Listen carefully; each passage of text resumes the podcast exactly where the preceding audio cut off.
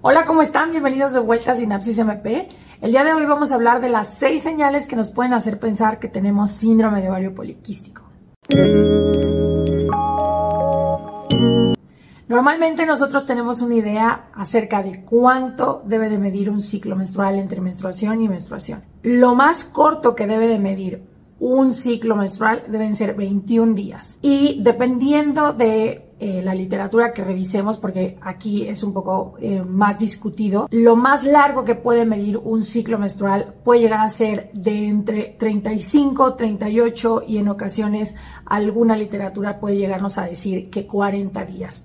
Sin embargo, si nosotros identificamos que nuestro ciclo de menstruación a menstruación tiene una duración o el intervalo supera los 40 días, debemos acudir a un médico para que nos revise e identifique si existe alguna alteración. Y las alteraciones menstruales no solo varían o no solo se alteran de intervalo a intervalo, pueden llegar a tener también alteraciones en la cantidad de menstruación que nosotros tenemos.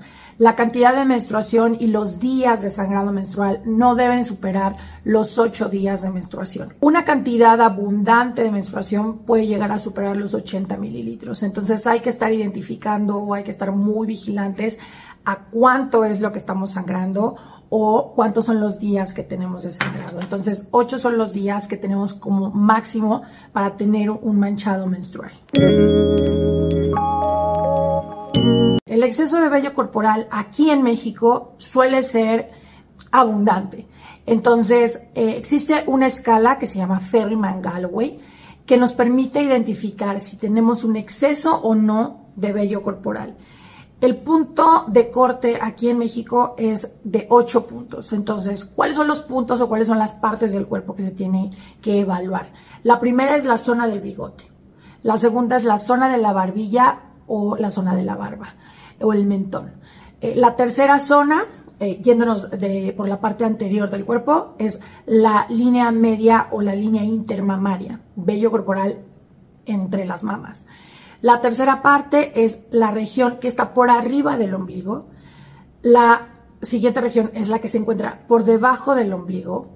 Otra región es la zona que se encuentra en la espalda alta.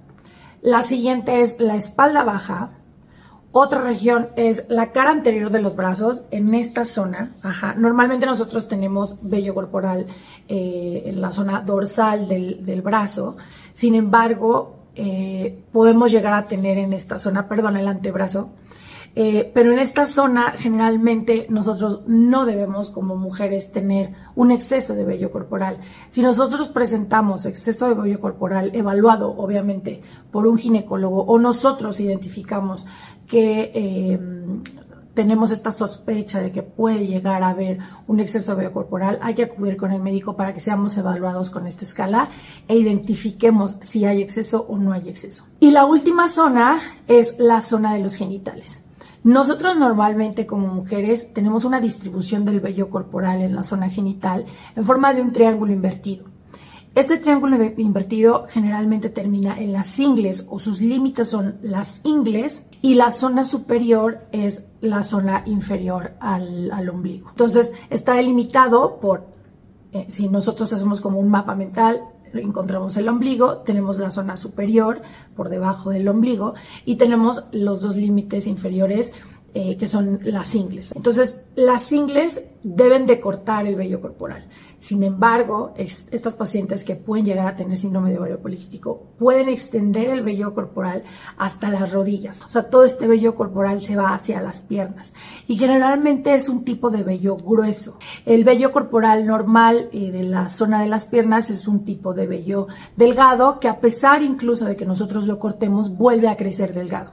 En el caso de las pacientes con síndrome de ovario poliquístico, poliquistosis ovárica, generalmente al rasurar este vello corporal crece todavía grueso. Entonces hay que identificar esto y si llegamos a, verlo, entonces hay que acudir con un médico para que nos evalúe y entonces ya sea que se descarte o que se diagnostique.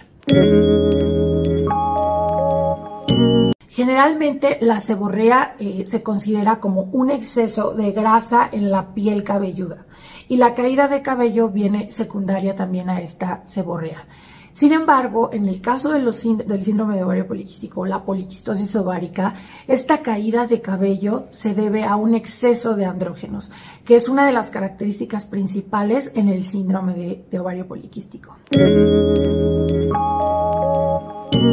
Las pacientes con síndrome de ovario poliquístico generalmente tienen un exceso de sudoración, lo que genera un olor penetrante en la sudoración de las pacientes. Son pacientes que por más que se pongan crema, desodorante, se bañen súper bien, eh, se limpien las axilas o se, eh, o se limpien la zona de las mamas súper, súper, súper intensamente, pueden continuar con este olor eh, ligeramente desagradable o fuerte que generalmente es un olor em, que, nosotros podemos encontrar muchísimo más en los varones, ¿no? En, los, en las personas de sexo masculino. Y esto se debe a que los varones, como igual que las pacientes que tienen síndrome de ovario poliquístico, tienen este exceso de sudoración, tienen este metabolismo acelerado y tienen este aumento de andrógenos. El acné puede llegar a presentarse únicamente en la zona facial y generalmente es un acné que se sitúa en las zonas que ya comentamos en las que se puede encontrar más vello corporal. En el caso de las pacientes con acné en las que se sospecha que tienen síndrome de ovario poliquístico, el acné tiende a ser en esta zona de la barba, de la barba, del mentón y puede llegar a, extenderse ligeramente a la zona de las sienes. Eh, este eh, acné también puede presentarse en otras zonas de las que ya habíamos hablado. Y lo que ocurre es que estas zonas son o están sujetas, altamente sujetas a una eh, sensibilidad de los andrógenos. Esto quiere decir que los andrógenos actúan directamente sobre esas zonas y son más sensibles los andrógenos a estas zonas. O sea, que las, eh, estas regiones como el bigote o como la zona de la barba, la espalda alta, eh, la zona superior del ombligo o la zona inferior del ombligo pueden llegar a tener em, más sensibilidad a los andrógenos y entonces recibir muchísimo más a los andrógenos y provocar mayor sudoración, mayor presencia de acné y y todo este acné se encuentra presente en la barba. También puede presentarse en todas estas zonas que ya mencionamos anteriormente, como lo son, repito, bigote, barba, eh, la línea intermamaria, eh, ahí se puede presentar eh, incluso el acné, la espalda alta, la espalda baja, arriba del ombligo, abajo del ombligo, la cara interna de los brazos y la zona de los genitales. Entonces, es menos frecuente en, en los brazos y en las ingles, pero el acné generalmente o frecuentemente se presenta en la zona de la barba, arriba o en la zona superior de la espalda. En la zona inferior de la espalda podemos encontrar algo de acné y en el abdomen.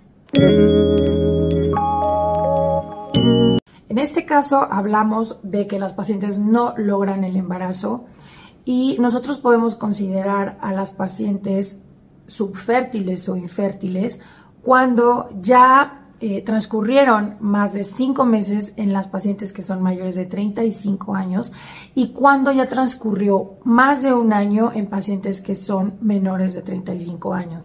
En este caso, las pacientes intentan el embarazo, pueden llegar a tener ovulaciones o pueden no llegar a tener ovulaciones estas pacientes cursan con alteraciones en las eh, hormonas que rigen el, ciclo menstrual y al alterarse estas hormonas no permiten el crecimiento de un folículo o de ningún folículo. ¿A qué me refiero con esto? Que pueden llegar a tener una cantidad o una reserva ovárica adecuada en cada ovario y pueden llegar a tener un folículo que crece, sin embargo, las pacientes que tienen alteraciones menstruales o alteraciones en sus hormonas, las hormonas encargadas de hacer que el ciclo ovárico funcione, pueden llegar a generar que este folículo que empezó a crecer de forma adecuada genere eh, un detenimiento en cierto punto del, ciclo ovárico o, del ciclo folicular o de la primera fase del ciclo. Esta primera fase se le llama fase proliferativa o fase folicular. Cuando se detiene este, este ovocito o este crecimiento folicular, el ovocito se encuentra dentro del folículo, cuando se detiene el, el crecimiento folicular, puede eh, llegar a tener este problema que se le llama folículo luteinizado. Este problema se genera debido a que hay un aumento de la hormona LH o hormona luteinizante debido a que hay un exceso de folículos ováricos o eh, también puede deberse a algunas otras alteraciones hormonales. Es muy importante que las pacientes que sospechen de que no tienen una ovulación adecuada, que no tienen estos signos de ovulación que vamos a mencionar en otro video, eh, identifiquen muy bien y le comenten al médico ginecólogo para que sean evaluadas a tiempo, debido a que todo este proceso de infertilidad requiere de mucho tiempo de estudio y requiere mucho tiempo de tratamiento. Entonces es muy importante que las pacientes inmediatamente al identificar que no hay ovulaciones o que no quedan embarazadas en el lapso que ya comentamos eh, al principio, acudan con el médico y este médico, ya sea el, ginecólogo, eh, puede llegar también eh, a, un endocrino, los refiera rápidamente con un biólogo de la reproducción humana y esto pueda ser resuelto a la brevedad. Y bueno, esto es cuando existe el crecimiento de un folículo y se genera una ovulación. En el caso de que no hay ovulación porque ningún folículo crece, pues bueno, esto puede llegar a deberse a una alteración más profunda de las hormonas sexuales que se dedican al crecimiento de los folículos. Otra de las causas por las cuales las pacientes con síndrome de ovario poliquístico o poliquistosis ovárica no tienen o no logran un embarazo es porque el endometrio, que es el que descamamos eh, mensualmente y por decirlo así es la camita donde va a anidar un nuevo ser o un embrión o un embarazo, se encuentra alterado. Generalmente el exceso de hormonas puede llegar a modificar los receptores del endometrio y esto hace que la ventana de implantación o el tiempo que el endometrio tiene como límite para implantar o para recibir, para aceptar al embrión nuevo, se reduzca o se pierda o nunca se abra esta ventana de implantación.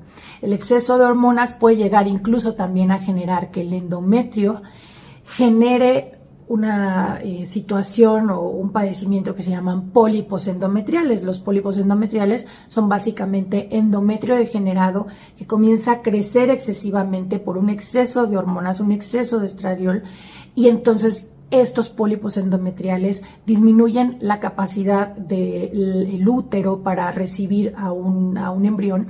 Y otra cosa, los pólipos finalmente liberan sustancias tóxicas que inhiben o evitan la implantación de un embrión. Como último comentario, es importante saber que el peso puede llegar a ser independiente en las pacientes con síndrome de ovario poliquístico o poliquistosis ovárica y poliquistosis ovárica debido a que el peso no influye o no forma parte de las características principales o diagnósticas del síndrome de ovario poliquístico pueden llegar a haber eh, ciertas alteraciones como exceso de grasas, alteraciones en la insulina. Sin embargo, el peso realmente no es algo que nosotros podamos identificar y eh, con claridad eh, decir que esta paciente que tiene sobrepeso u obesidad tiene síndrome de ovario poliquístico, porque también se han encontrado pacientes con peso normal o incluso, incluso peso bajo que tienen poliquistosis ovárica. Entonces es muy importante que no nos guiemos por el peso y que nos guiemos más bien por otras, estas otras características que ya mencionamos. Y por último, cuando la paciente llegue con el médico ginecólogo o biólogo de la reproducción, el médico será el que anexe los estudios que sean eh, faltantes o que se encuentren faltantes para completar y, asegurar el diagnóstico de síndrome de ovario poliquístico, que generalmente son ultrasonidos y los laboratoriales, ¿no? los estudios de laboratorio en sangre. Y es así como el médico va a identificar qué tipo de síndrome de ovario poliquístico es con el que está cursando la paciente. Es importante que no dejemos pasar ninguno de estos síntomas debido a que el síndrome de ovario poliquístico también conlleva muchísimas enfermedades metabólicas a lo largo de nuestra vida y que puede generar un desarrollo de estas enfermedades a corto plazo, mediano o largo. Entonces, no olviden cuidarse, checarse, estar muy al pendiente de sus características físicas, eh, de, lo, de lo que estamos comiendo, de cómo nos estamos alimentando, que no dejemos de hacer ejercicio, que no dejemos de mantenernos eh, lo más saludables posibles y obviamente acudir todo el tiempo y cada que sea necesario sin dejarlo pasar con nuestros médicos, que son los que al final de cuentas nos van a dar la mejor orientación. Y como siempre, ayúdenos a cambiar el mundo, compartan la información. Quería comentarles también que ya tenemos activada nuestra clínica en línea, Clínica Cares. Eh, nos pueden encontrar en clinicacares.com.mx para agendar alguna consulta. Principalmente atendemos los temas de salud de la mujer y también, por supuesto, consulta general. Si tienen alguna duda, alguna consulta, aquí en clinicacares.com.mx nos pueden encontrar.